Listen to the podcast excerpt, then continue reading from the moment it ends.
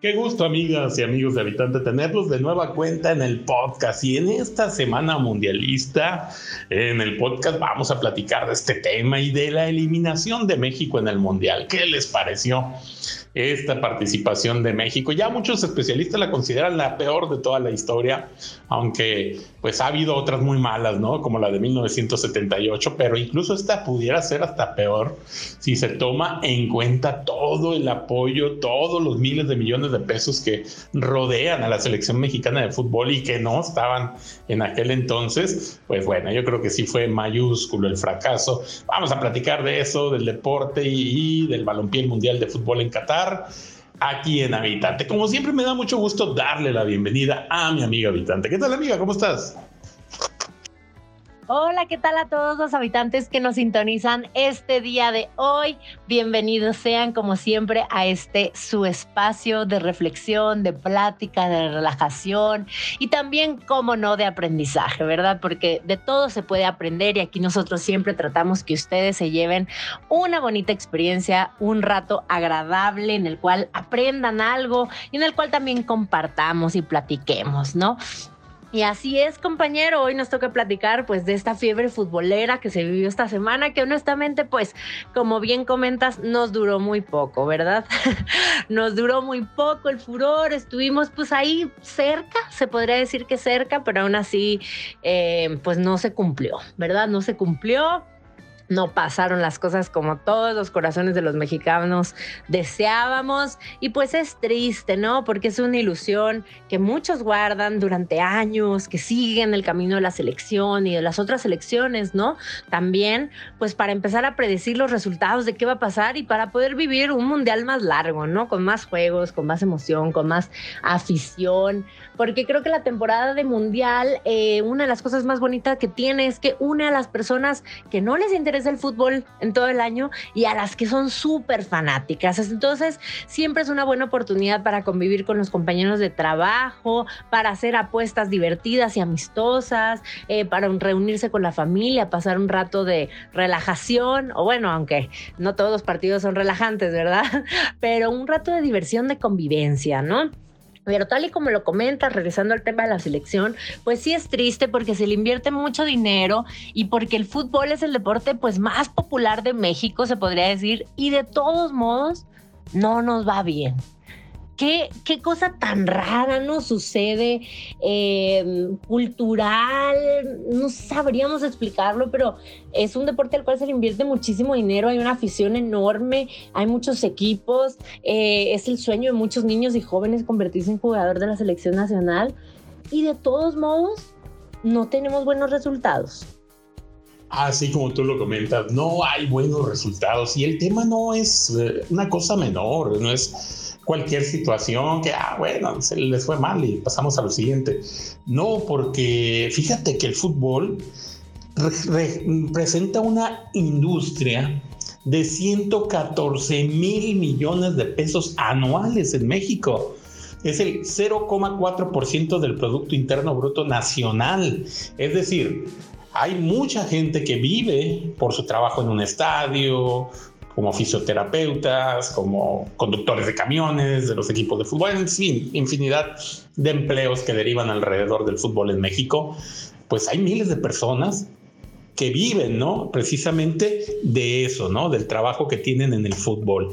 Y además, otro tema que es muy interesante es que es el deporte más practicado en México, es decir, las juventudes, los niños es el deporte que más practican y el deporte debe ser un elemento que ayude al desarrollo de la persona. Entonces, no es cualquier cosa que nos vaya mal en un mundial de fútbol. No es tan sencillo como decir, bueno, era un juego y no pasó nada. No, ¿por qué? Porque hay toda una industria detrás, porque hay un ejemplo que se da a los niños y a los jóvenes. Eh, desde luego, hay muchos temas que analizar en torno al fútbol.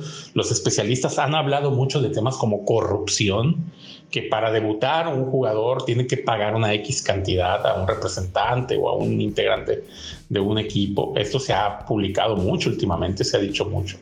Hay, eh, dicen muchas veces, amiguismo incluso para llegar a la selección o a las selecciones nacionales, ¿no?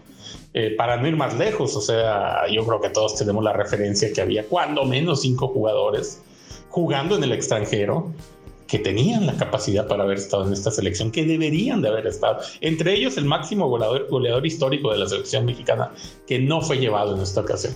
Y claro, un solo jugador no va a hacer la diferencia, dos jugadores no van a hacer la diferencia, tres jugadores no van a hacer la diferencia.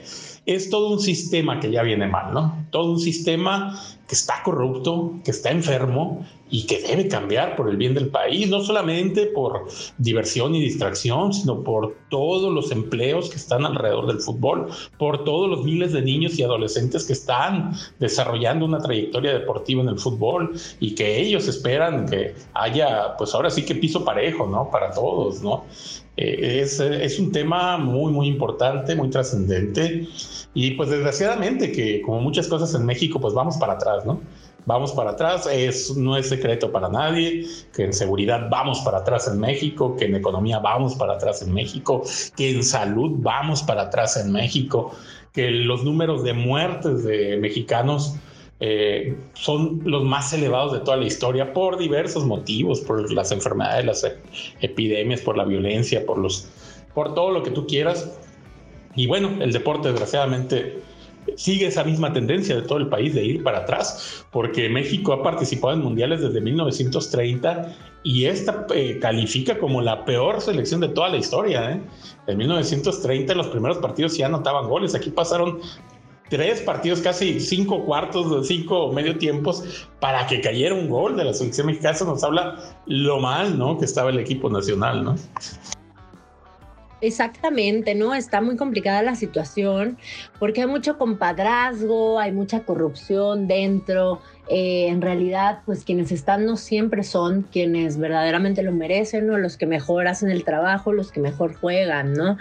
Eh, y pues bueno, pasa en todo, ¿no? Que existe esta injusticia, esta desigualdad en oportunidades, pero es muy triste porque además es mucho dinero, no es cualquier cosa, ¿no? Es mucho dinero, es una industria enorme y pues parece que disfrutan darnos a tole con el dedo, ¿no? Parece que parece que encuentran la manera de sacar más y más y más dinero sin mejorar los resultados. Pero pues esto también es para que nosotros como público lo reconsideremos, ¿no? Que veamos a ver si lo seguimos apoyando de la misma manera si no dan los resultados esperados, ¿no? Y no que sea eh, este consentimiento ciego de seguirlos y seguirlos hasta el fin, aunque no hagan las cosas bien, ¿no? Yo sé que el deporte Em, es un entretenimiento y que es para divertirse, etcétera.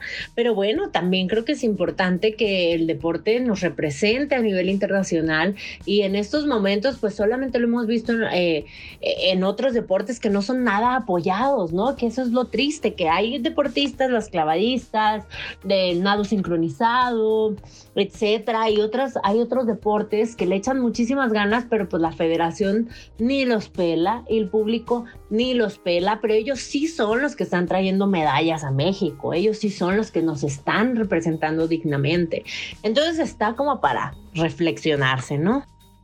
Como tú dices, es muy triste que hay otros deportes que están dando grandes resultados para México y que no tienen para nada ni una décima parte, ni una, ni una centésima parte del presupuesto, del apoyo que tienen el fútbol. Eh, en el fútbol hay de todo, ¿no? Hay nutriólogos, hay fisioterapeutas, hay utileros, hay... Tienen todos los futbolistas. Eh, viajan en los mejores aviones, con las mejores atenciones, y está bien, está bien. Eh, no debemos esperar que a alguien le vaya mal porque a otros les va mal. Está bien que al futbolista le vaya bien, pero también a los otros deportistas les debería ir en ese mismo tenor, ¿no? Porque, por ejemplo, los exponentes del taekwondo, y aquí en Habitante hemos estado publicando sus historias, cómo a los 20, 21 años ya ganan campeonatos mundiales para México en tiro con arco, ni se diga, acaban el fin de semana pasado ganarse medallas muy importantes en el centroamericano de tiro con arco y luego van a los Panamericanos y también ganan y van a los Juegos Olímpicos y están ahí en la pelea con los, con los mejores del mundo, con los norteamericanos, con los coreanos. Hay deportes como esos, como el taekwondo, como el tiro con arco, el atletismo, el, eh, tantos deportes que nos dan tantas medallas, tantos triunfos sus exponentes y lo hacen en la total carencia de todo, ¿no? Y, volvemos a lo mismo, desgraciadamente México va en retroceso en el tema del deporte. Cada vez hay menos apoyos para esos deportistas de los que estamos hablando, de los exponentes del taekwondo, de los exponentes del tiro con arco, de los exponentes del atletismo. Cada vez son más comunes las notas donde vemos que se quejan estas federaciones de que pues simple y sencillamente no hay apoyo, ¿no? No hay ningún tipo de ayuda, las que había antes se quitaron en muchos, en muchos casos y pues bueno, vemos los resultados muchas veces en Juegos Olímpicos, ¿no? Que también no anda tan bien la cosa en el tema olímpico. Si bien a nivel federación sí hay unas que se destacan, ¿no? Como las que decimos, las de taekwondo, las de tiro con arco, el atletismo, que siempre están ahí en la pelea por los primeros lugares mundiales. Y bueno, es triste ver que el fútbol, con todo el apoyo, no esté en esos niveles, ¿no? Así es, porque además eh, yo creo que también pasa mucho en el fútbol y bueno, en muchos eh, aspectos de México también el derroche, ¿no? Porque bien sabemos que, que se derrocha mucho dinero en fiestas, en bebida, en drogas y en otro tipo de actividades pues ilícitas o actividades pues no éticas, ¿verdad? En, la selección siempre hemos, lo hemos sabido, ¿no? Hay muchos escándalos, hay muchas cosas, muchos lujos, etcétera. Y pues ese derroche es lo que hay que controlar, ¿no? Porque tampoco no se trata de que los deportistas no puedan ganar una buena cantidad de dinero. ¿Por qué no, verdad? O sea, ¿por qué no podrían ellos comercializar y monetizar su talento, su disciplina, su entrega por supuesto que estamos a favor de eso.